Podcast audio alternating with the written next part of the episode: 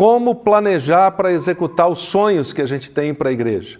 E essas duas perguntas iniciais são cruciais, porque certamente você que é pastor ou líder, especialmente você que é pastor, é, eu posso imaginar que, como eu, ah, quando você entrou para o ministério, você tinha muitos sonhos, você imaginava em construir uma igreja vibrante, é, desafiadora, que gerasse transformação e impacto na sociedade. E talvez os anos foram se passando e você foi é, sendo sobrecarregado com a agenda, o dia a dia, os muitos problemas da igreja, e especialmente agora, depois de dois anos de pandemia, é, você novamente está talvez sobrecarregado e com aquelas demandas do dia a dia, e com isso os sonhos vão ficando para trás, vão murchando, e talvez você precise hoje não só de uma, uma dose de motivação, mas você precisa efetivamente é, tirar a poeira de cima dos sonhos e é, voltar especialmente a planejar para que esses sonhos sejam concretizados. Então é exatamente sobre isso que a gente vai tratar hoje aqui, sobre a importância de rever os sonhos e principalmente a importância de ter planos para executar os sonhos. É, eu, obviamente, tenho hoje me especializado nessa área depois de tantos anos de ministério, na verdade, quase 40 anos agora de ministério, mas nem sempre foi assim. É, houve momentos em que eu também não sabia planejar, é, momentos em que eu estava sonhando, mas não sabia exatamente como executar isso. E ao longo do tempo, além de ter estudado teologia, depois administração, eu fui é, me aperfeiçoando nisso e gosto dessa área e queria usar um pouco dessa experiência desses anos todos, não só é, colocando sonhos na prática, mas especialmente escrevendo sobre isso, estudando sobre isso, para ajudar você nesse tempo pós-pandemia pandemia. A gente fez uma pesquisa agora há pouco e bastante gente respondeu, e a grande maioria dos pastores disseram: Olha, ainda não tenho ideia do que, que eu vou fazer em 2023. Nós já estamos na metade de novembro, falta um mês e meio para começar o ano, e eu sei que você certamente tem sonhos que talvez estejam guardados, mas agora está faltando aquele passo prático. Como é que eu tiro isso do papel ou simplesmente da mente, do coração e transformo isso numa coisa prática? Então, eu queria que, em primeiro lugar, você é, voltasse a deixar o seu coração ficar aquecido com esses sonhos.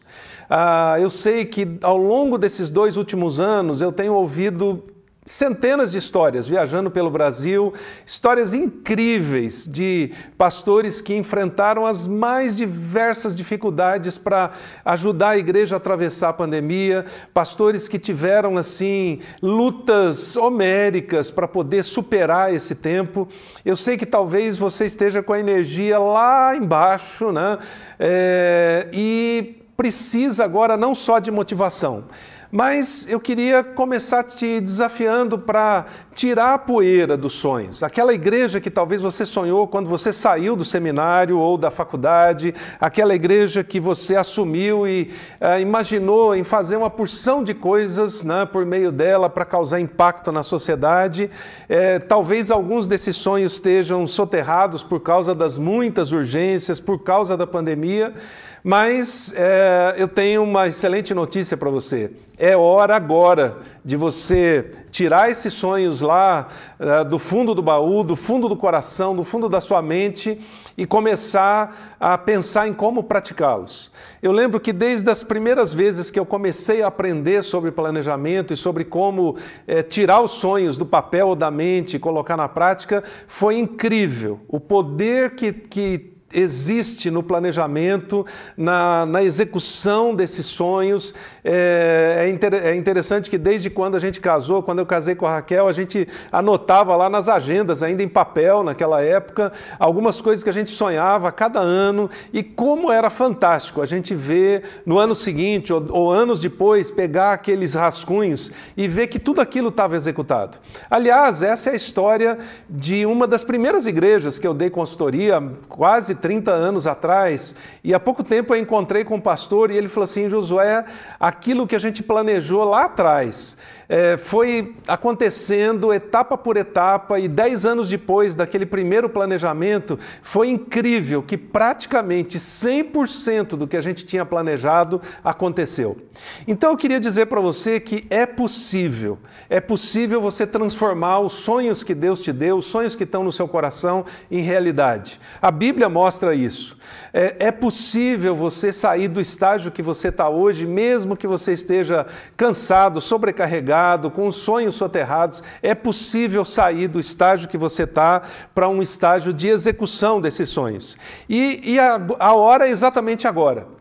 É, a gente talvez já tenha passado o pior da pandemia, ainda tem um surto aqui, outro ali, mas o pior já passou. Agora é a hora de a gente levantar a, a, a, o encorajamento outra vez, levantar os, o, os sonhos que a gente tem no coração e começar a colocar isso no papel, começar a sistematizar isso para que isso possa ser alcançado. Então, é, eu tenho uma outra excelente notícia para você. Exatamente porque tudo mudou a partir da pandemia, nossas vidas, nossas igrejas, nossas organizações. Eu aproveitei esses dois anos de pandemia e, junto com a nossa equipe, a gente reformulou um livro que eu tinha lançado há 23 anos atrás, que é o Planejamento Estratégico para Igrejas. E a excelente notícia que eu tenho hoje, eh, e eu vou compartilhar sobre isso, é que a gente está aproveitando esse momento, essa live, para relançar esse livro. É a terceira edição. A primeira edição foi lançada há 23 anos atrás, era um outro contexto, um outro mundo. Eu usei esse livro para implementar o planejamento na nossa igreja na época, a gente morava em Vitória. Há 11 anos atrás eu fiz uma segunda versão, o mundo já tinha mudado, muitas coisas tinham mudado. E agora, como tudo mudou novamente a gente precisa se reinventar, o que eu fiz foi reinventar o livro. Não só reinventar o livro, mas reinventar o processo de planejamento. Então, esse livro que a gente está relançando agora, Planejamento Estratégico para Igrejas, ele traz uma nova metodologia, uma forma de construir uma igreja simples e missional e, acima de tudo, é uma maneira de você tirar aqueles sonhos que estão no seu coração e colocá-los na prática de uma maneira muito simples e muito prática. Ao longo desses últimos 23 anos, desde a primeira versão do livro, é, não tem um mês praticamente que eu não encontre algum pastor, algum líder de alguma cidade longínqua ou bem distante no interior que diz: Olha, como foi bênção aquele livro para mim? Eu, eu não tinha a mínima ideia de como planejar, isso é a realidade de 75% dos pastores que não têm dom de administração, o, o dom maior é pastoral mesmo. E eu encontro com pastores que dizem: Olha, aquele livro me ajudou a ir para a próxima etapa, reunir a nossa liderança, criar um plano para a igreja e pegar aqueles sonhos que Deus tinha me dado e tirar eles do papel e colocar na prática. Então agora a gente está indo para uma nova fase e eu quero te agradecer por estar aqui com a gente hoje e eu espero que aquilo que eu vou compartilhar nos próximos minutos te ajude tremendamente. Uh, eles são fruto, as coisas que eu vou compartilhar agora são fruto desse novo livro. Uh, a forma de planejar mudou completamente os desafios da igreja mudaram completamente e o que eu quero compartilhar com você é, são esses novos é, desafios, essas novas metodologias que a gente tem para planejar. Então, muito obrigado por, tá, por ter separado esse tempo aqui com a gente e eu quero dizer para você que realmente funciona. Eu me lembro de uma história muito interessante de uma igreja em Santo André, que eu ajudei alguns anos atrás, Santo André, na Grande São Paulo, era uma igreja pequena, aquela igreja típica de bairro que se reúne num, numa casa adaptada no meio de uma rua, com diversas casas, etc. É, um pastor e um grupo de líderes com o coração incendiando por alcançar aquele bairro. E eu me lembro que quando eles me chamaram, eles imaginavam assim que nem seria possível dar uma consultoria para eles, porque eles não tinham muitos recursos e eles fizeram um, um esforço incrível para fazer esse investimento uh, e foi um tempo incrível. Eu passei mais ou menos um ano trabalhando com eles, reuniões somente à noite, porque todo mundo ali era voluntário, todo mundo trabalhava o dia todo e, e só podiam se reunir à noite e os resultados foram incríveis. Depois de quase um ano trabalhando com eles, a gente foi estruturando como aquela igreja podia é, ser ampliada, se tornar uma influência naquele, naquele lugar onde eles estavam, não só no bairro, mas na cidade. E como foi bom depois desse tempo, vê-los é, implementando as várias coisas que a gente planejou. É, aquele grupo era bem simples, eles não tinham, a, a, grande maioria não tinha a mínima noção de como sistematizar os passos, os sonhos, etc. E depois que a gente colocou tudo no papel e eles sabiam exatamente por onde começar, por onde passar, qual era o caminho e onde eles iriam chegar, como foi gratificante, uh, três ou quatro anos depois, eu voltar lá, falar com o pastor, falar com os líderes e eles dizerem: Josué, a gente tinha é, três ou quatro anos atrás mais ou menos 100 pessoas, 150 pessoas, agora a gente tem 450. A gente se reunia lá naquele lugarzinho apertadinho, agora a gente está numa escola, num colégio bem mais amplo. Nós estamos criando diversos projetos de influência na sociedade, ah, na, na área social, ganhando gente para Jesus, discipulando pessoas. Essa é só uma história de centenas de histórias que eu teria para contar para você ao longo desses últimos 25 anos, desde quando eu comecei a, a produzir o livro e também a, a dar consultoria para igrejas e denominações para ajudá-los a pegar os sonhos de Deus e transformá-los na prática. Então, eu vou compartilhar agora para vocês alguns passos bem práticos desse novo livro que a gente está relançando agora e que traz coisas novas e incríveis para você poder colocar na prática. Eu queria te desafiar a chamar agora, talvez o pessoal da igreja que ainda não está conectado, sua liderança, é, manda uma mensagem para eles aí, diz: olha, entra aqui que a gente vai ouvir umas coisas importantes, porque pastor, você não vai, não vai fazer tudo sozinho, você não vai concretizar seus sonhos sozinho, você precisa de uma equipe. Também te convido aí a se inscrever no nosso canal, é, porque você vai ter outros recursos aí muito bons, né? É, e Uh, interagir com a gente uh, no nosso chat aí para que a gente possa, ao final, responder perguntas. Na medida que eu for expondo aqui algumas ideias, alguns princípios, vai colocando suas perguntas aí. A gente tem bastante gente já conectada aqui, de vários lugares do Brasil. Estou uh, vendo aqui eh, Flávio Oliveira, Ivaldo, Genivaldo, Dene, Elmiro, Valdeci, Toninho, enfim, tanta gente que está aí prestigiando a gente. Muito obrigado pela, pela participação de vocês e ao longo da live podem deixar aí suas dúvidas. Bom, eu queria começar compartilhando uma coisa que eu ouvi recentemente. Uh, de um, um, autor que é participante do Global Leadership Summit, que a gente também coordena no Brasil. A gente estava em Chicago alguns meses atrás, participando do Summit, e o Kerry Newhoff, ele usou uma expressão que me incomodou bastante, que eu tenho usado em vários momentos para introduzir uh, o que, que é um processo de planejamento para esse novo tempo. O Kerry disse o seguinte, 2020 foi uma adaptação. Agora é que vem a inovação. Deixa eu repetir para você. 2020 foi uma adaptação. Agora é que vem a inovação. Talvez você, depois da pandemia, é, comprou câmera para transmitir culto, comprou equipamentos multimídia, mudou algumas coisas e tal, e você acha que reinventou a igreja. Pois é, eu sou o cara chato que veio dizer hoje para você: isso foi só uma adaptação. Todos nós tivemos que nos adaptar. Não só as igrejas, as organizações, as empresas, as pessoas. 2020 foi uma adaptação. Agora é que vem a inovação. Isso, de um lado, é uma boa notícia, mas eu sei que, de outro lado, dá um frio na barriga, porque você pensa assim: bom, se tudo que eu fiz nesses últimos dois anos foi só uma adaptação, como é que eu vou reinventar agora o jeito de fazer igreja ou de ser igreja? Bom, uma boa notícia é que o evangelho não mudou. O mesmo evangelho do primeiro século a gente vai apresentar no século 21, mas o que mudou foi a forma. E aquela forma de fazer igreja que a gente vinha tendo até aqui, infelizmente ela acabou. Nós vamos ter que descobrir uma nova forma.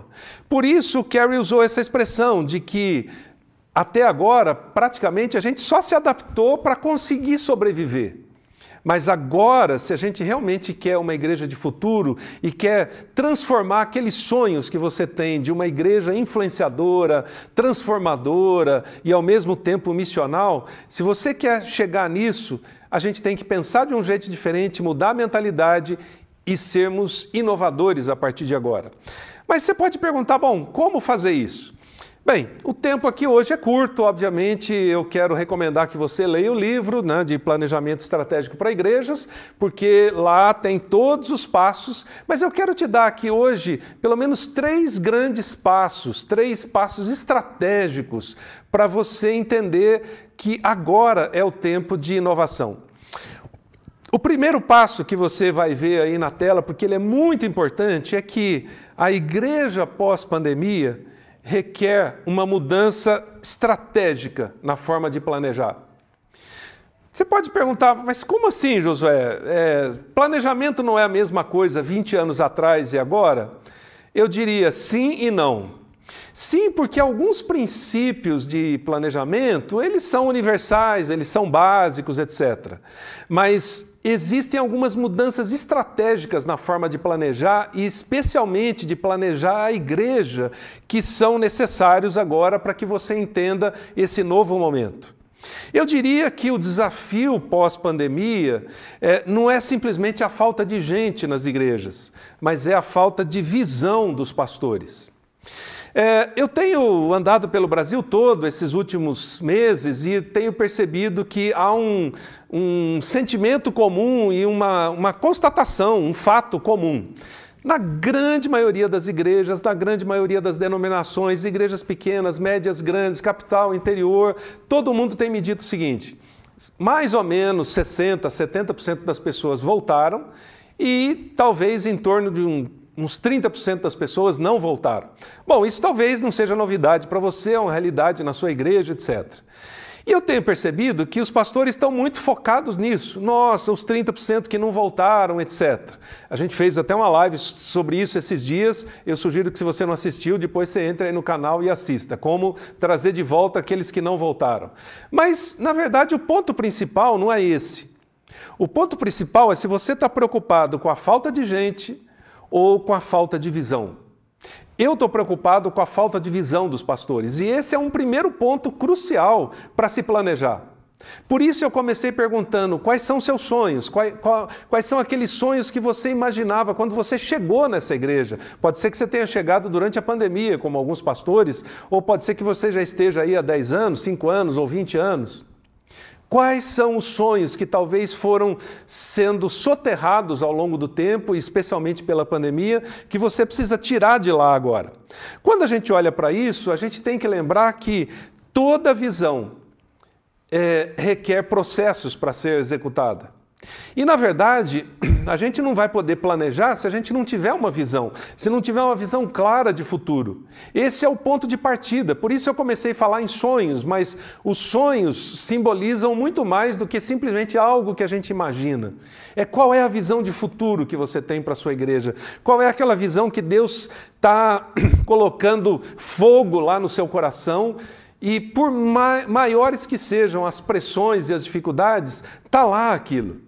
Eu me lembro que há, há, cerca de 27, 28 anos atrás, eu tive uma visão daquilo que a gente faz hoje aqui na Envisionar. E por mais que eu tenha demorado cerca de uns 15 a 20 anos para começar a execução dessa visão, por maiores que tenham sido, sido os problemas ao longo desse tempo, ela nunca se apagou. Ela estava lá no meu coração e aquilo se alimentava o tempo todo e Deus alimentava aquilo, até que chegou o momento de executar essa visão. Eu diria que esse é um momento que nós estamos vivendo agora como igreja universal. Por quê? Porque Deus, na verdade, usou a pandemia para chacoalhar a gente e dizer: olha, eh, talvez tenha um monte de coisa que vocês estavam fazendo que não deveriam estar fazendo, e agora é a hora de executar aquela visão que eu dei para você para a sua realidade, para o seu contexto. Só que para executar essa visão, que é a primeira coisa que você deve ter muito claro, e se você não tem, ore, peça a Deus, é, perca dias e noites até você chegar nesse ponto.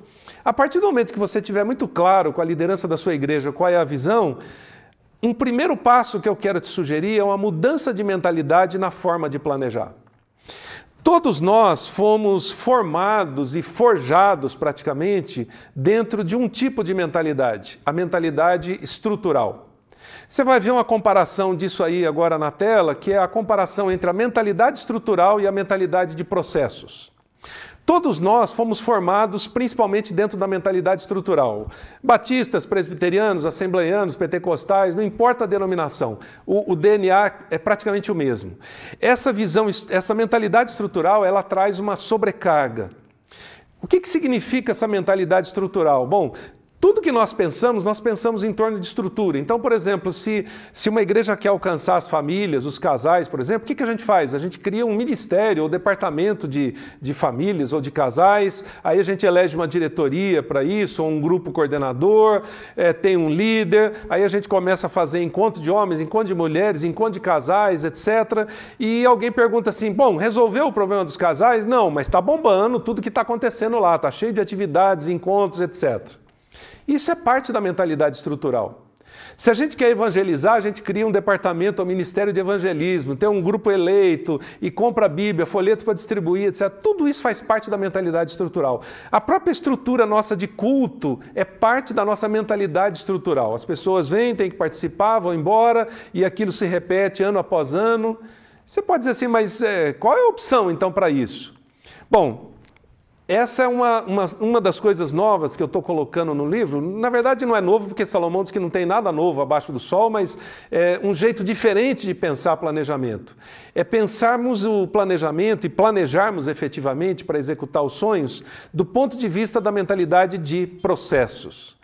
Processos geram influência, processos ajudam a pegar uma visão, torná-la prática ao longo do tempo e, e construir a execução dessa visão passo após passo. Você pode perguntar, mas qual é a diferença então entre a mentalidade estrutural e de processos? Bom, deixa eu demonstrar isso para você, biblicamente, para você não pensar que eu estou inventando uma nova teoria aqui de gestão ou de administração. Você vai ver um, um outro desenho agora aí que tem a ver com a mentalidade estrutural. Desde a época de Jesus, o que, que a gente tem? Templo, sacerdote, pessoas. O templo é o lugar da pregação, das atividades, etc. O sacerdote ele tem um certo status, ou o pastor, ou o padre, etc. Tem uma estrutura que se mantém ali. E, óbvio, nós precisamos das pessoas para serem os seguidores e darem a sua contribuição, tanto pessoal quanto financeira, para ajudar a manter tudo aquilo. Bom, se você olhar na época de Jesus, era isso, se você olhar ao longo da história, é isso, se você olhar a igreja hoje, é exatamente isso. A gente gira em torno do templo, da, dos líderes, dos pastores, sacerdotes, etc., e as pessoas como coadjuvantes. Isso é parte da mentalidade estrutural. Agora eu vou te mostrar um outro desenho que tem a ver com a mentalidade de processos, que eu considero a mentalidade de Jesus. Especialmente ao longo da pandemia, eu aperfeiçoei um pouco esse conceito, eu já vinha preocupado com isso antes, trabalhando nisso antes, mas aperfeiçoei um pouco isso agora. Porque na mentalidade de processos, que foi a que Jesus desenvolveu, o que, que ele diz? Primeiro começa com as pessoas. Ele chamou os doze para serem discipulados, passarem por um processo de transformação de vida. Depois ele transformou esses doze numa equipe, ou seja, numa equipe de liderança, mas ele ensinou para eles o conceito da bacia e da toalha para servirem e para depois influenciarem. E por fim, ele falou para os doze: agora vocês podem ir e, fazer, e começar a igreja que é para cumprir a missão, capacitar pessoas e gerar influência no mundo. Bom, pode parecer meio óbvio isso, mas não é tão óbvio assim. Primeiro, você pode perceber que há uma diferença op crucial, oposta entre a mentalidade estrutural e a mentalidade de processos. Na mentalidade estrutural, a gente começa pela estrutura, pelo templo, pelas formalidades, pela equipe de liderança, etc. E por fim a gente chega nas pessoas. Então, esse é o processo que a gente tem, por exemplo, para plantar uma igreja. A gente primeiro aluga um, um salão, põe as cadeiras, compra os equipamentos, etc. A gente começa o culto para daí as pessoas virem. Jesus fez exatamente o contrário. Ele foi o plantador de igreja que primeiro começou discipulando algumas pessoas, depois transformou essas pessoas em líderes e talvez quando Pedro tenha dito assim para ele, mestre, semana que vem a gente vai começar a igreja em Jerusalém. Que roupa que o senhor quer usar para tirar foto lá para o Instagram e tal? Ele falou, não, não vou estar tá aqui não. E Pedro falou, mas como assim o senhor não vai estar tá aqui? Eles, não, estou voltando para o céu essa semana agora, mas vocês podem começar, vocês foram treinados para isso. Percebe a diferença entre mentalidades?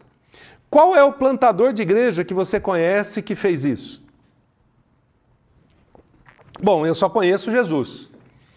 Você que talvez seja pastor, plantador de igreja, você faria isso? Você pegaria um grupo de pessoas, discipularia elas e depois treinaria elas para serem os plantadores da igreja?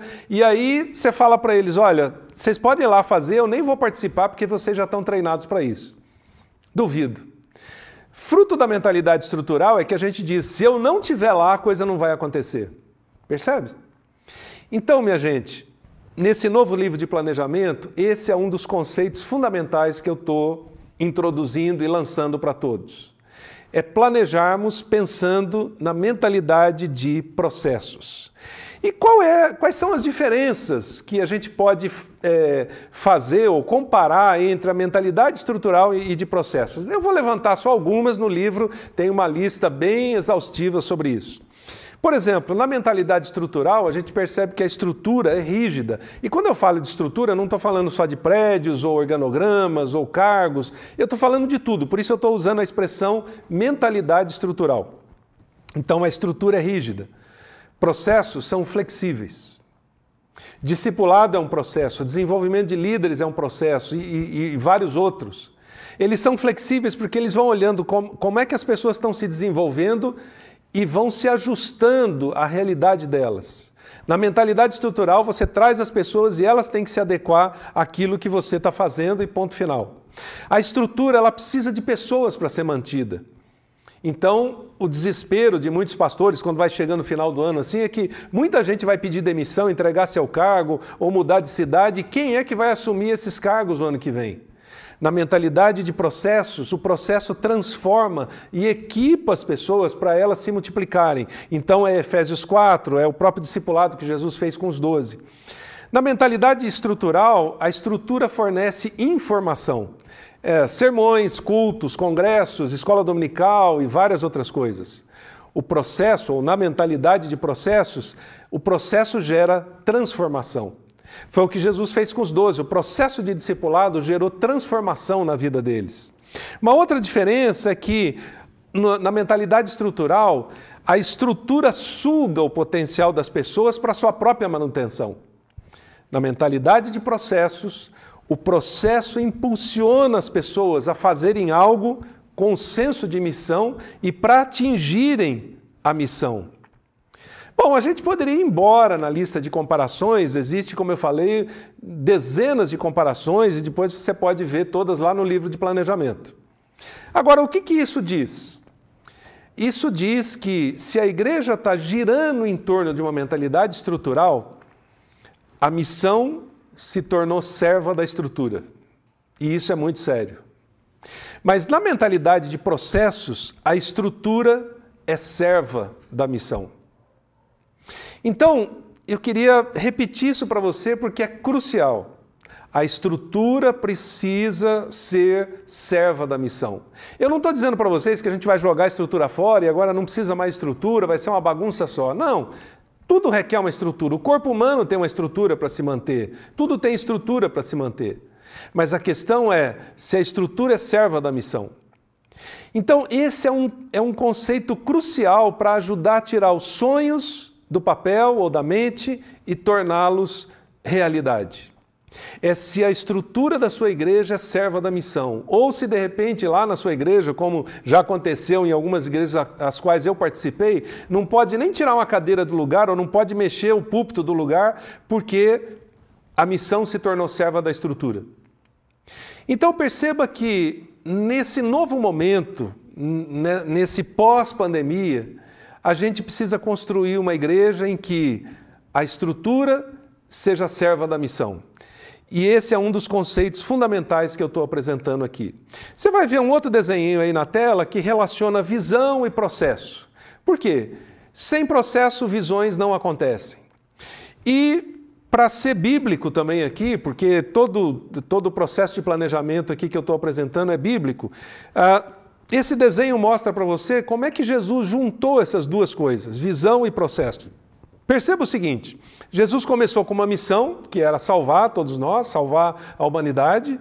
Ele tinha uma visão muito clara, que era a cruz. Se ele não morresse na cruz e não ressuscitasse, é, a missão não seria cumprida. Ele poderia ensinar, pregar, curar, fazer um monte de coisas, mas se ele não, não morresse, a visão não seria cumprida. Ele teve uma estratégia muito clara para dar continuidade ao processo de salvação, que é exatamente o discipulado. Depois, ele transformou os discípulos em equipe, então os doze se tornaram a sua equipe, e foi isso que fez com que a igreja avançasse. A partir de Jerusalém, para todo mundo, e lá em Atos 18 a 20, a gente vê aqueles que transtornaram o mundo chegaram até nós. Então, isso mostra que a visão e o processo de Jesus funcionaram. Se funcionaram para Jesus, funciona para a gente. Então, eu creio que nesse tempo pós-pandemia, a forma de planejar a igreja é voltar às origens. É olhar para o que Jesus deixou, e todo curso de administração usa isso. Né? É uma das coisas que eu aprendi no curso de administração é que está tudo na Bíblia, né? basta a gente olhar lá e sistematizar como está aqui e executar. Então, esse é um dos conceitos cruciais para a gente planejar. Não basta simplesmente escrever uma frase bonita de missão, visão, valores, etc., que também faz parte de um processo de planejamento, se a gente não entender que tudo parte de uma visão e que depois processos, a mentalidade de processos, talvez seja a chave mais difícil, mais desafiadora para a gente virar nesse momento e começar a planejar. Bom, então essa é a primeira coisa. A segunda coisa que eu queria é, tentar responder para você, ou pelo menos levantar a bola aqui para você pensar, é quais são os processos, então, que a igreja precisa implementar. É, a gente poderia fazer uma lista imensa de processos. Mas nos meus estudos e nas pesquisas e nos trabalhos que a nossa equipe tem feito e ao longo desses últimos aí 25, 28 anos dando consultorias para igrejas e denominações, eu cheguei à conclusão de que esses três processos que você vai ver na tela agora aí são os processos cruciais para esse novo tempo da igreja. Primeiro, um processo de discipulado. Mateus 28 é a essência da missão. Eu sempre repito que o Ari Veloso dizia: olha, Jesus mandou a gente só fazer discípulos, o resto a gente inventou tudo. Então, eu diria, esse é o primeiro processo que você tem para implementar na igreja, se você ainda não tem um processo de discipulado. E eu não estou falando, obviamente, de, daquela classe de batismo, a revistinha de três meses de discipulado. Não, estou falando de um processo que dura a vida toda, que tem talvez um ou dois anos iniciais bem intensos e que as pessoas precisam ter algo sistematizado para participar, para mudar a mentalidade, virar a chave, entenderem como é que elas podem ser parecidas com Jesus e depois se transformarem em discípulos discipuladores. O segundo processo é Efésios 4. Desenvolver líderes. Deus deu apóstolos, profetas, evangelistas, pastores, mestres, etc. Para quê? Capacitar os santos, para os santos trabalharem, para a igreja crescer. É uma coisa meio óbvia, mas não é tão óbvio porque a gente não tem conseguido implementar isso. E um terceiro processo é como é que a gente alcança as novas gerações. Deuteronômio 6. Então, escreve na porta, fala de manhã, de tarde, de noite, anda pelo caminho, enfim, você conhece bem os textos. Eu diria que se você implementar esses três processos, e eu não estou falando de criar três departamentos na igreja, três ministérios, processos é, perpassam a igreja como um todo. Qualquer estrutura que você tiver, esses processos são o alicerce, eles são, eles são a base de tudo. Então, se você tiver um processo de discipulado que depois desenvolva líderes, como Jesus fez, e se no processo de discipulado você já discipular os pais para eles discipularem os filhos e alcançarem as novas gerações, todo o restante da igreja vai funcionar bem. Olha, eu queria dizer para você que eu cheguei a essa conclusão depois de meses analisando e trabalhando nisso, pegando a estrutura de várias igrejas, vários tipos de denominações e comparando com isso. E no livro eu faço um cruzamento de tudo isso, vai dizer, ah, e o ministério tal, e o ministério de missões, e o ministério de ação social. Gente, cabe tudo aqui. Se você tem esses três processos permeando a igreja como um todo, todo o restante vai acontecer. E aí você vai ver um outro desenho aí, que é um desdobramento desse, que mostra o que, que acontece quando você implementa esses processos. Quando você implementa o processo discipulado, automaticamente acontece a expansão da igreja. Por quê? Acontece a evangelização, o próprio discipulado, o ensino, a transformação das famílias, a plantação de novas igrejas, o envio de missionários e vai por aí afora. Quando você capacita os líderes a partir do processo discipulado, o que, que vai acontecer? Sustentabilidade da igreja. Esses líderes não estão simplesmente assumindo um cargo, mas eles estão entendendo o conceito da bacia e da toalha, que foi uma das últimas coisas que Jesus ensinou para os doze no final do processo de discipulado e na complementação do processo de treinamento de líderes que ele fez com os doze. Se isso acontece, se alcança as novas gerações, qual é a consequência? A longevidade da igreja. Por quê? Vocês vão ter para quem passar o bastão. Então percebam que se você muda de uma mentalidade estrutural para uma mentalidade de processos, e se você chega à conclusão, esses são os três processos, ou o número que for que você descobrir, que eu preciso implementar na igreja, bom, eu diria que só aqui você já tem trabalho para uns 10 anos, pelo menos, pelo menos. Porque você vai demorar anos para implementar um processo discipulado que alcance a igreja toda e depois vá para fora e comece a ganhar gente para Jesus e discipular essas pessoas. Você vai demorar anos para formar líderes, não é igual pipoca de micro-ondas que em três minutos está pronta. Você vai demorar 10 a 15 anos para alcançar cada geração, do berçário até a adolescência. Percebe o tanto de trabalho que tem, o quanto isso é desafiador? O quanto isso é diferente de simplesmente ficar mantendo uma igreja de programas, de atividades, de cultos, etc., que se torna repetitiva, manutenção, mesmice.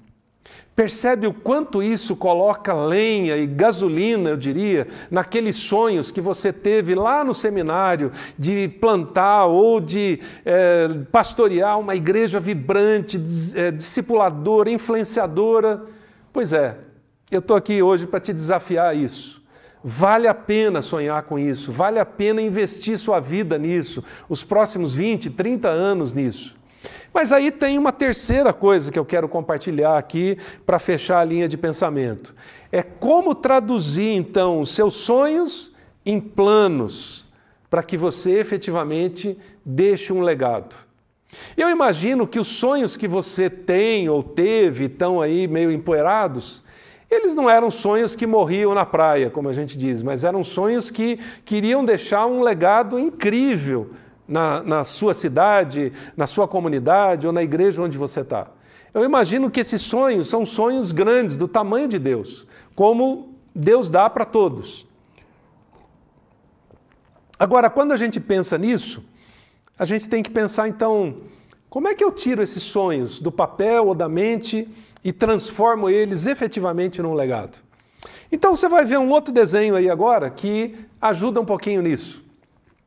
Eu estou pegando lá aquele desenho inicial que eu fiz da visão e do processo de Jesus e aplicando agora para você, para a sua realidade.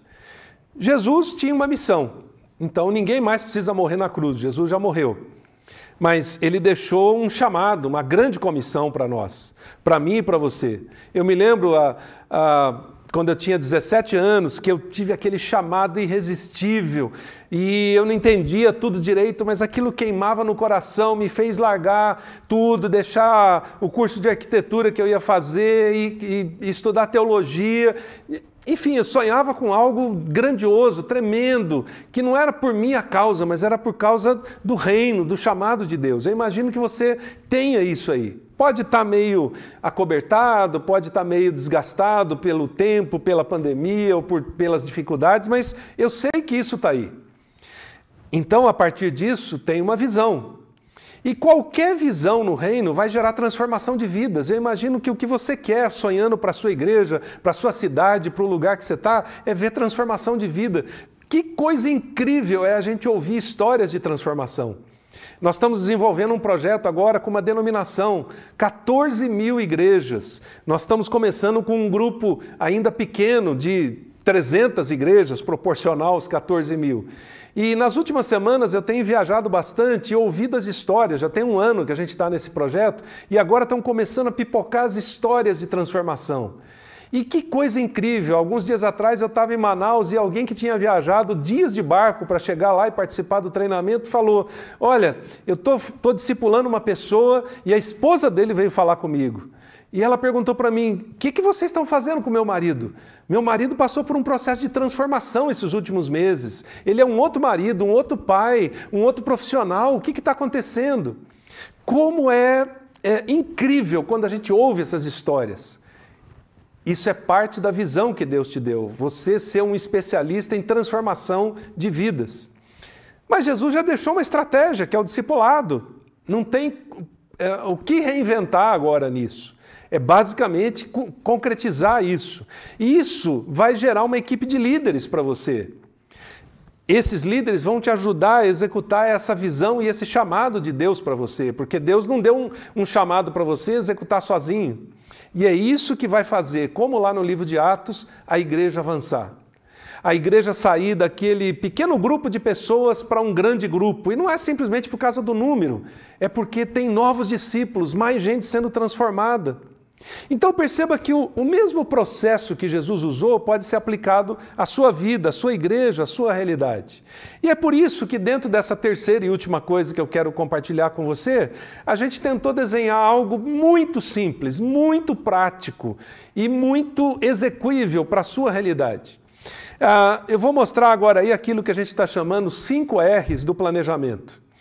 A primeira coisa é você reavaliar o que está sendo feito. Bom, a nossa igreja existe há 5 anos, 10 anos ou 50 anos ou mais. É, esses últimos 5 anos eu dei consultoria para diversas igrejas centenárias. Elas sempre fizeram as coisas de um jeito, mas agora mudou esse jeito, então elas estão repensando isso. Então é repensar o que, que a gente está fazendo, com quem a gente está fazendo. Esse é um primeiro passo, e dentro desse passo tem diversas perguntas que a gente coloca, diversas ferramentas para você fazer com a sua equipe e reavaliar todo o momento que vocês estão vivendo para saber exatamente que passos dar.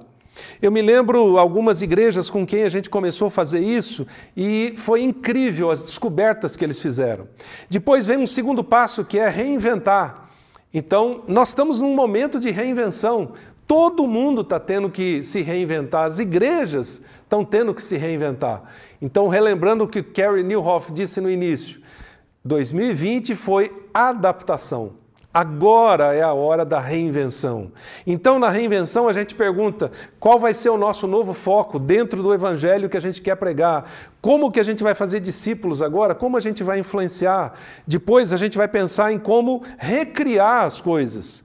Como eu disse, agora é o tempo de recriar. Depois desses, dois, desses três passos, tem mais dois para fechar o planejamento, que é o que, que eu quero realizar, como eu planejo, de que forma eu planejo, de que forma eu quero executar isso, e por fim, o quinto R eu chamo de resultado. Mas não é simplesmente que números a gente quer, mas o que a gente quer medir. Deixa eu te dar alguns exemplos bem simples disso. Quando a gente pensa primeiro em reavaliar, eu me lembro de alguns irmãos de uma igreja lá no interior do Rio, que a gente foi ajudar alguns anos atrás, de Barra do Piraí, e a gente começou com perguntas do tipo: vocês querem liderar uma visão de futuro ou vocês querem simplesmente gerenciar uma igreja de manutenção? Era uma igreja é, é, com muitos anos de organização que estava entrando num estágio de manutenção. E quando eles começaram a repensar isso, isso mudou a perspectiva deles. Por exemplo, nesses últimos anos, eles criaram um ministério com crianças associado com as famílias, que tem alcançado inúmeras crianças da cidade. Alguns, a última vez que eu tive lá, alguns anos atrás, eu me lembro que eh, eu estava estacionando o carro e eu vi duas pessoas não crentes passando na rua. Eu sabia que elas não eram crentes pelo tipo de, de conversa que elas estavam tendo, e uma delas falou assim: Nossa, ali é aquela igreja que está fazendo diferença nas crianças da cidade. Você pode imaginar que isso começou por causa de reavaliar o que eles estavam fazendo? De fazer perguntas do tipo: o que, que precisamos parar de fazer? O que, que precisamos manter ou reinventar? O que, que precisamos desenvolver ou é, iniciar que a gente não está fazendo? A partir disso, essa igreja passou por uma revolução e continua até hoje. A gente acompanha, tem resultados incríveis dessa igreja. Depois, quando a gente pensa em reinventar, eu me lembro de uma igreja que a gente ajudou fora do Brasil, uma igreja de brasileiros lá em New Jersey. E aqueles irmãos estavam há muitos anos lá, brasileiros que tinham ido para lá trabalhar e já tinham suas empresas, suas famílias, seus negócios, já tinham cidadania, etc. Mas eles estavam ainda pensando um pouquinho lá atrás, né, de quando eles tinham ido para os Estados Unidos, 20 anos atrás, etc. E quando eles começaram a reinventar o jeito de ser igreja, eles começaram a perguntar por que alguém deveria fazer parte da nossa igreja? Há 20 anos atrás, quando aquele grupo de brasileiros mudou para lá, por exemplo, eles sabiam o, o motivo pelo qual ser igreja. Mas e agora? Como é que eles gostariam de alcançar as próximas gerações e os próprios filhos que agora já estavam se tornando adolescentes? O que, que é, o que, que há de mais profundo e melhor na nossa igreja? Foram perguntas que a gente trabalhou com eles. O que, que mais inspira essa igreja a existir? Então percebam que essas perguntas vão ajudar vocês a reinventar a igreja nesse momento. Vocês não vão reinventar o evangelho, mas vocês vão reinventar a forma de ser igreja. Como é que a gente alcança as pessoas? Não é simplesmente marketing, mas é a essência. Por que alguém deveria fazer parte da sua igreja? É uma das perguntas que ajuda a gente a repensar e reinventar o que a gente faz. Depois, quando a gente pensa em recriar, esses dias eu mencionei numa outra live o caso de uma igreja aqui em Jundiaí, que é a Igreja Boas Novas, e eles recriaram, a partir de um processo de consultoria que a gente fez com eles anos atrás, tudo que eles faziam. Era uma igreja que estava em muitos anos em um estágio simplesmente de manutenção. E eles começaram a pensar: bom, uh, fazemos discípulos aqui? Não, talvez não, a gente esteja talvez só num estágio de manutenção dos cultos, da, da estrutura, etc. Essa igreja começou a desenvolver um processo de discipulado que começou a influenciar as pessoas em diversas áreas. Eles testemunham: olha, isso mudou o que a igreja pensa sobre evangelização, sobre missões, sobre a expansão e plantação de igrejas, a forma de gerir as finanças, tanto na igreja quanto na vida pessoal, o ensino, os pequenos grupos, a, forma de orar, a capacitação de líderes. Percebam, isso começou por um processo de recriar algumas coisas. Quando a gente pensa em recriar, a gente pensa em como desenvolver líderes. Não simplesmente convidar pessoas para assumir cargos, mas desenvolver pessoas para servir na igreja e na sociedade. Ou ah, como a gente alcança as novas gerações, que é um dos três pilares que eu estou sugerindo aqui, um dos, dos três processos principais da igreja. Por quê? Porque 70% das conversões acontecem antes dos 14 anos de idade.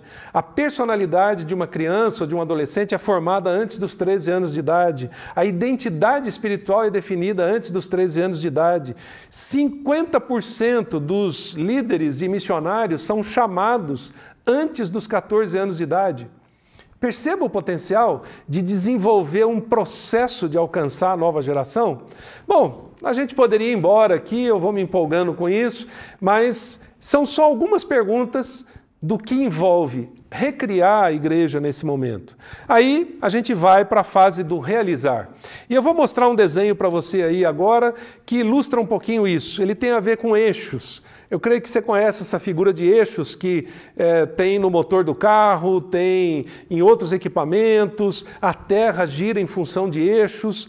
Mas eu queria trazer essa ilustração para esses três processos que eu estou sugerindo aqui nesse, nesse novo formato de planejamento: o eixo do discipulado, o eixo das novas gerações e o eixo do desenvolvimento de líderes. E aí você pergunta: e as outras áreas, os outros ministérios da igreja? Bom, você pode desenvolver a partir deles. A comunhão, por exemplo, com ah, pequenos grupos, células ou qualquer outro tipo de coisa que você queira desenvolver, a influência com os programas sociais ou a influência influência na cidade, ou plantação de igrejas, etc., o pastoreio das pessoas. Uh, enfim, quando, quando se fala de comunhão, nós estamos falando da celebração, do culto.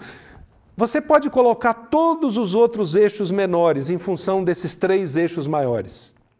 Por isso, quando eu estou reescrevendo agora e reinventando esse livro de planejamento para igrejas, ah, o que eu estou dizendo é: nós precisamos de uma nova forma de pensar, de planejar, para que os sonhos não continuem empoeirados.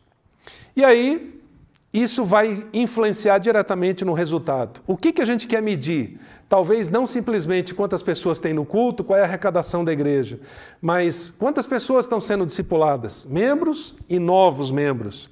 Quantos discipuladores a gente tem? Quantos pais estão discipulando seus filhos? Quantos líderes a gente tem como fruto do processo de discipulado? E aí também, quantos batismos, qual é a frequência, qual é a arrecadação financeira, mas percebe que isso entra lá no fim da lista, porque você mudou a mentalidade, de uma mentalidade estrutural para uma mentalidade de processos. Bom, com tudo isso, ah, eu queria só te incomodar. Um dos sentidos da palavra envisionar que eu gosto, que é o nome da nossa organização, é que envisionar significa incomodar. Então, se você perdeu o sono essa noite, eu vou dormir tranquilo, porque esse incômodo vai te tirar da acomodação. Talvez da acomodação de ser o pastor de uma igreja que está em manutenção, ou da acomodação de saber que você tem uma visão e um sonho, mas esse sonho não está sendo concretizado. Saber que a sua igreja pode ser muito mais influente do que está sendo até aqui e que os melhores anos estão por vir. Uma das frases que eu usei aqui uh, na apresentação do livro é do San Adayami, que é um, um pastor africano, e ele diz: Fique em fogo por causa da visão de Deus, por causa da visão que Deus te deu, e as pessoas verão você queimar. Quando as pessoas olham para você hoje, pastor, líder, elas veem simplesmente alguém cansado, desanimado, com sonhos que não se concretizam, ou ela vê alguém em chamas por causa do chamado de Deus? O objetivo de ajudar você a planejar nesse tempo, nessa virada de ano, é exatamente esse é porque o seu legado não é simplesmente aquilo que você faz, nem a estrutura que você mantém, mas é a transformação que você provoca na vida das pessoas. É para isso que a gente está trabalhando aqui, é para isso que eu tenho dedicado minha vida, é, parte do meu tempo escrevendo, ministrando, etc. E é por isso que eu estou aqui hoje para te desafiar. Então, eu queria. É, de certa forma, eh, às vezes eu uso a expressão assim que é meio, meio pesada, né? Eu queria colocar a faca no seu pescoço agora. Ah, primeiro, perguntando se você está feliz com a realidade da sua igreja. Bom, se você está feliz porque você está avançando, Deus está te abençoando e as coisas estão indo muito bem, glória a Deus, essas ferramentas vão te ajudar a melhorar ainda mais. Mas se você sente que você precisa de ajuda, que você quer avançar mais, não tem um caminho claro, precisa de um processo para seguir, então nós estamos aqui para te ajudar. A gente quer ser parte, quer ser parceiro é, seu e da sua igreja, a gente quer oferecer recursos e ferramentas para que a sua visão, o sonho que Deus te deu, saia da sua mente, saia do seu coração, saia do papel e se transforme em prática, como várias dessas igrejas que eu testemunhei. Pode ser que demore seis meses, pode ser que demore um ano. Eu lembrei de uma igreja em São Gonçalo que eu ajudei por um tempo, que tinha inúmeros problemas para resolver. A gente gastou lá três anos e meio de consultoria. O primeiro ano foi só assim, para não apertar o botão ejetar e, e destruir tudo. A gente tinha que descobrir exatamente onde precisava mexer, mas foi incrível ver aqueles irmãos avançando avançando e se multiplicando depois e gerando uma influência maior na cidade. Então, não importa qual é a sua situação, o que eu posso te dizer é que é possível você transformar o seu sonho em realidade. E dois caminhos que a gente pode te ajudar são esses. Primeiro, ah, eu gostaria de sugerir para você a leitura do livro. Uh, ontem eu estava em Curitiba, num grupo de 50 pastores, os irmãos da Igreja Quadrangular, e uh, algumas horas de conversa, expondo algumas coisas do livro, e o pessoal final me disse: Olha, que coisa incrível, estou saindo daqui desafiado, motivado e vou começar uma nova trajetória. Ninguém ali tinha igreja de 3 mil, 5 mil pessoas, eram pastores de igrejas pequenas, médias, 50, 100, 150 pessoas, talvez a maior igreja ali tivesse 200, 300 pessoas, mas o pessoal saiu sonhando e pensando do tamanho de Deus, que é grande. E ah, alguns que já tinham lido o livro previamente, como lição de casa, antes do nosso encontro, falaram: olha, leitura fácil, gostosa. Para você ter ideia, o livro tem é, mais de 40 facilitações gráficas que a Poli da nossa equipe fez para facilitar para você que é pastor. Então, assim como ele já foi bênção no Brasil esses últimos 23 anos, eu espero que essa nova versão do livro seja bênção para você, que te ajude a ampliar os horizontes, que, ajude, que te ajude a pensar diferente em como planejar e eu te desafiaria de forma rápida. Uh, não deixe virar 2022 para 2023 para ler o livro. Coloque ele na frente aí, comece a ler imediatamente. O livro está saindo, saiu essa semana agora. A gente está fazendo aí promoções especiais, aproveitando essa, essa Book Friday, né, para ajudar você que é pastor, líder. Então, você vai ver aí no nosso chat uh, o link se você quer pedir o livro. Uh, tem preços promocionais aí que a nossa equipe está fazendo esse final de semana. Mas tome um primeiro passo. Você precisa aguçar ainda mais sua mente e seu coração para incendiar aquele chamado que Deus te deu e essa igreja que precisa avançar e que está nas suas mãos.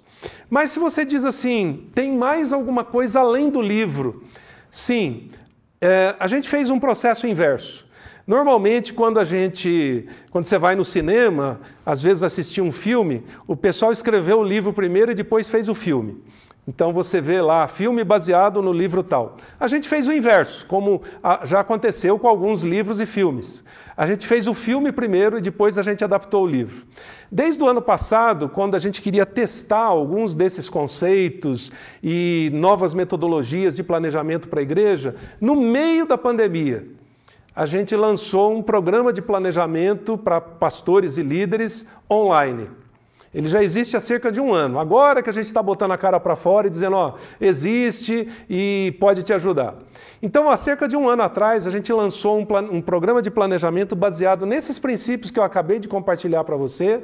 Uh, ele está lá na nossa plataforma. Dezenas de igrejas já utilizaram. Eu tenho conversado com pastores que estão utilizando e eles estão dizendo: olha, está incrível. Uh, qual foi o propósito de a gente fazer isso? Primeiro, como não existe clone, eu não posso estar em todos os lugares, nossa equipe não pode estar em todos os lugares, mas a gente gostaria de ajudar os pastores das igrejas com 50 membros, 100 membros, 200 membros, etc. A gente falou, vamos pegar todos esses conceitos que nós estamos alinhando aqui para essa nova fase de planejamento, vamos pegar os últimos 25 anos de consultorias que a gente fez para igrejas, denominações e tentar juntar tudo isso de uma maneira muito prática para ajudar os pastores.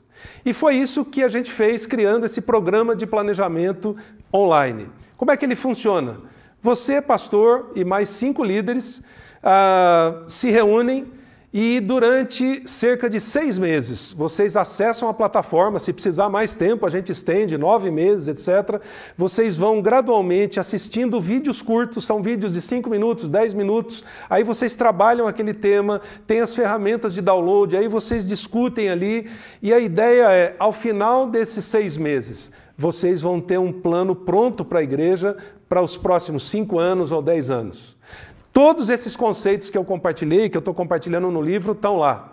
Então você pode, como a gente diz aí no cinema, você pode ler o livro e ver o filme. Ou seja, você pode ler o livro de planejamento junto com a sua equipe para assimilar esses conceitos.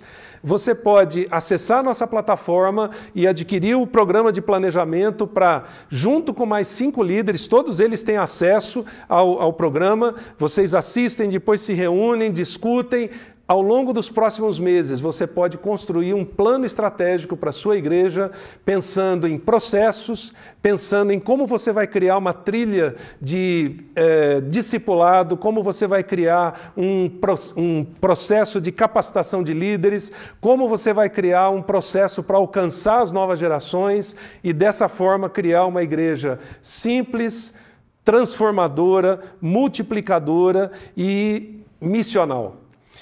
Essas são algumas ferramentas que a gente tem, algumas coisas que a gente se debruçou ao longo desses últimos três anos para poder ajudar vocês, e eu espero que essas ferramentas ajudem e criem um impacto incrível para vocês. Bom, deixa eu para finalizar e aí a gente responder algumas perguntas aqui, é, só compartilhar algo que aconteceu comigo durante a pandemia. Logo nos primeiros meses da pandemia, foi um impacto incrível para a gente do ponto de vista negativo, porque ah, quase tudo que a gente fazia era presencial, dependia de arrecadação para manutenção da organização. Então, numa linguagem bem popular, foi um Deus nos acuda os primeiros meses. A gente não sabia se ia conseguir sobreviver, se ia conseguir pagar o salário da nossa equipe, se ia conseguir fazer novos recursos. Mas houve um dia que eu saí, sabe aquele dia que você sai assim, andando, chutando uma pedrinha na rua, querendo brigar com Deus, e, eu estava com a palavra é, sobrevivência na mente. E em alguns momentos eu estava, Deus, eu não quero brigar com o Senhor, eu não quero esbravejar, mas como é que nós vamos sobreviver? E na verdade, naquele dia eu ah, avancei um pouco mais e abri meu coração para Deus, dizendo: Deus, é, a gente tem, eu tenho essa visão para fazer o que a gente faz hoje há cerca de 27, 28 anos. E demorou tanto tempo para a gente começar. Eu sabia que era um tempo de preparação, de treinamento, até que o Senhor permitisse a gente começar a executar isso. E agora que a gente começou, é, parece que vai fechar tudo, vai acabar tudo. Será que não dá para diminuir a mão aí, não? É, diminuir essa pandemia? Porque eu queria executar essa visão. Eu já tenho 61 anos de idade, daqui a pouco não dá mais tempo. Né? E foi incrível que a primeira resposta de Deus para mim foi: Mas eu não estou entendendo, Josué, por que, que você está reclamando? Eu falei: Deus, nós estamos tentando sobreviver. E naquele dia parece que teve uma virada de chave, que é a virada de chave que eu estou propondo hoje para você. Ah, uma das coisas que Deus falou foi: é, Josué, visões são para tempos de crise. A visão que você teve lá vinte e tantos anos atrás é para agora, para tempos de crise. E Deus começou a me lembrar, ó, lembra de José do Egito, e Moisés, e Neemias, e Esther, e os apóstolos, e Paulo, e Jesus. Todos executaram as minhas visões em tempos de crise. Isso foi assim incrível para mim. Né? Eu falei, Deus, tá bom, a lista já tá boa, já deu para entender. Mas isso me fez virar uma chave mudar da palavra sobrevivência para a palavra superação. Por que, que eu não vou simplesmente sobreviver na pandemia? Porque eu tenho algo para fazer depois da pandemia. As visões de Deus não vêm em pandemias, não vêm em crises. Elas ultrapassam a linha do tempo, elas são atemporais. Então, pastor, o sonho que você tem, a visão que Deus te deu, não é simplesmente para sobreviver, mas é para superar esse tempo e entrar 2023 com o pé no acelerador, porque você tem algo para fazer depois dessa pandemia. A sua igreja tem algo para fazer depois dessa pandemia. Se Deus não levou você de Covid, é porque ainda tem missão para você executar no mundo. Então, essa é a hora. A hora é agora de você virar a chave, mudar a mentalidade, começar a pensar a igreja por meio de processos e não simplesmente com aquela estrutura repetitiva do dia a dia, chamar uma equipe para planejar, investir no discipulado dessas pessoas e, depois de tudo isso, como a gente está em época de Copa do Mundo, é correr para o abraço. Porque eu sei que os melhores dias estão por vir, a gente vai ouvir eh, falar da história da sua igreja e esse incômodo que você está com ele hoje vai se transformar em planos que vão ser executados por um grupo de líderes que você vai levantar e por uma igreja vibrante. E você, como eu estou propondo aqui no livro, vai construir uma igreja simples, missional, discipuladora e transformadora. Então, essa é a minha oração e eu espero que você use essas ferramentas, o livro que você tem aí disponível, o link, se você quiser adquirir para ler, o programa de capacitação na nossa plataforma. Você pode conversar com o Juan e o pessoal da nossa equipe que estão aí no chat também. E nós estamos aqui para te ajudar a executar essa visão que certamente vai causar um tremendo impacto no lugar que você está nesse tempo e nessa geração. Deixa eu olhar aqui algumas perguntas para poder responder. A gente tem bastante gente conectada de várias partes do Brasil e uh, tem gente perguntando aqui se tem e-book. Sim, tem e-book, tá? Você pode acessar. Nosso, o pessoal nosso aí da, da equipe pode dar o link para você. Uh, tem gente perguntando sobre. Eh, uh, essa nova forma de, de, planejar, até que ponto isso é, é simples de ser entendido, eu diria, olha, essa é uma das formas mais simples que a gente procurou expressar para poder ser entendível por qualquer pessoa. Então você não precisa ser um especialista em eh, planejamento, em administração, para você poder eh, eh, desenvolver esse planejamento. Ah, como eu mencionei, a gente tem diversas equipes pastorais de igrejas ou equipes de líderes junto com o pastor que estão desenvolvendo o planejamento já há alguns meses por meio da plataforma e todos eles têm testemunhado que tem sido incrível. Eh, então, é super simples de você planejar isso. Eh, além disso, alguém perguntando sobre como desenvolver os processos depois, discipulado, liderança, novas gerações. A gente tem várias dicas no livro sobre como você vai construir um plano de ação para cada uma dessas áreas. Então, é super simples também. É, eu diria que talvez o ponto maior seja a virada de chave. Como você muda a, a chave entre planejar baseado simplesmente numa estrutura ou planejar baseado em processos. Como você alinha esses processos com tudo que a igreja está fazendo. Então, não se preocupe, porque a metodologia foi pensada assim para todo mundo que não entende de planejamento, que não é expert em administração, mas que pode pegar isso e trabalhar de uma maneira bem simples e bem prática eh, na realidade da sua igreja. Ah, Deixa eu ver se tem mais perguntas aqui. Obviamente não dá para responder todas, mas estou vendo as, as, principais aqui. Vários comentários muito bons, né? Maravilha, Pastor Josué. Glória a Deus pela intencionalidade de ajudar nesse, nesse novo tempo. Ah, ah, Mary Glaucia comentando excelente reflexão, novos desafios para todos nós. Ah, o Elmiro falando, meus irmãos, muita gente é, soltará fogos por essa eh, nova forma de, é, de planejar que pode ajudar as igrejas. É, alguém comentando aqui sobre os 5 R's que facilita né, o processo. Enfim, muita gente fazendo excelentes comentários aqui. Quero agradecer a todos vocês de várias partes do Brasil que estão participando, gente de Petrópolis, gente da Bahia, uh, o Edson de Marabá, no Pará, Abraço para você, Edson. Longe, né? A gente do Maranhão, ah, muito legal a participação de todos vocês.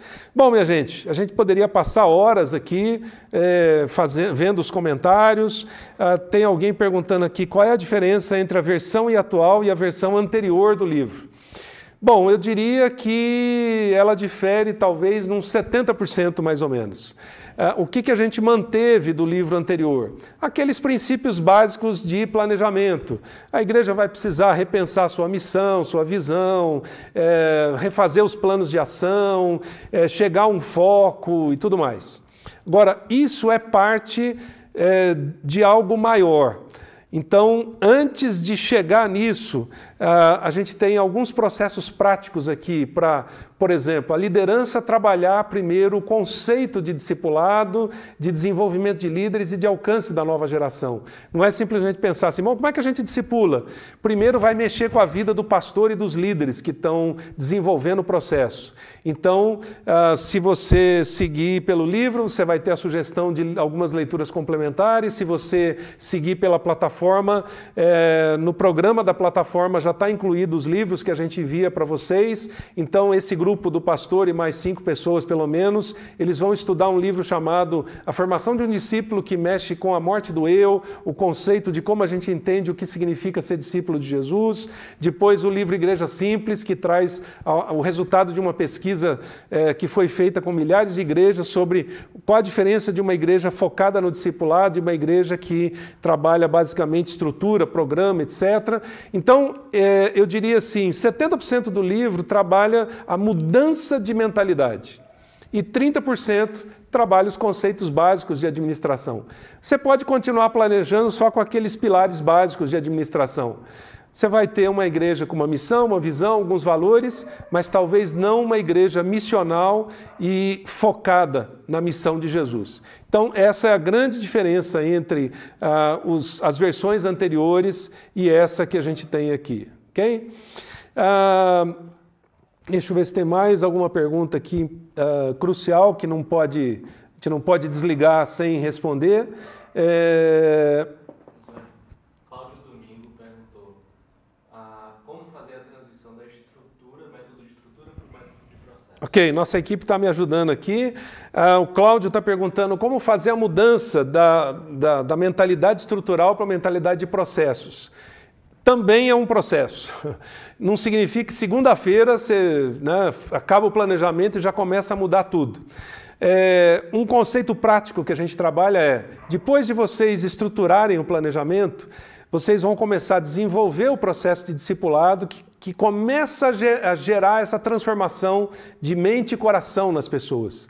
Na medida em que você tem mais pessoas sendo envolvidas no processo discipulado na igreja, isso começa a se repercutir. Os pais criando a, a, o processo discipulado dos filhos, novos líderes surgindo, ou os líderes atuais virando a chave e entendendo o que é a liderança da bacia e da toalha. Então, numa resposta bem direta e objetiva, eu diria: a implantação dessa mentalidade começa com a transformação da vida das pessoas. É, eu lembro que a minha esposa sempre dizia o seguinte: nós, como igreja ou como denominação, quando a gente não sabe resolver um problema, o que, que a gente faz? A gente muda a estrutura. Nesse processo, a gente não simplesmente muda a estrutura, a gente começa a trabalhar no desenvolvimento e na transformação de vida das pessoas. A partir disso é que a estrutura e todas as outras coisas vão acabar mudando. Então, esse é um, é um modelo bem prático de se trabalhar e na medida em que vai se implantando esses processos, essas trilhas que eu estou sugerindo, você vai perceber que isso acontece naturalmente. É, como eu falei, isso não é simplesmente uma teoria, mas é algo que a gente já vem testando, não só nesse último ano, mas ao longo dos anos, e eu posso citar depois centenas de casos de igrejas que já estão passando por isso e que estão hoje numa, num novo, numa nova mentalidade, num novo jeito de ser igreja. Ok? Bom, minha gente, muito obrigado pela oportunidade de estar com vocês. A gente vai fechar aqui agora, mas eu quero repetir o desafio. Leia o livro. Se a sua igreja já está pronta para começar um processo de planejamento, na verdade, eu diria que já, já passou do tempo, né, pensando no pós-pandemia, ah, converse com a nossa equipe sobre usar a nossa plataforma para reunir o pastor e, e mais um grupo de líderes. E eu espero que em breve você tenha um plano concreto para executar os sonhos que Deus te deu. E eu espero ouvir falar da história da sua igreja e da história de impacto da sua igreja no lugar onde Deus colocou vocês. Um grande abraço a todos vocês, Deus abençoe, não deixe de é, se inscrever aqui na nossa plataforma e continuamos à disposição para aquilo que vocês precisarem. Deus abençoe vocês, um grande abraço.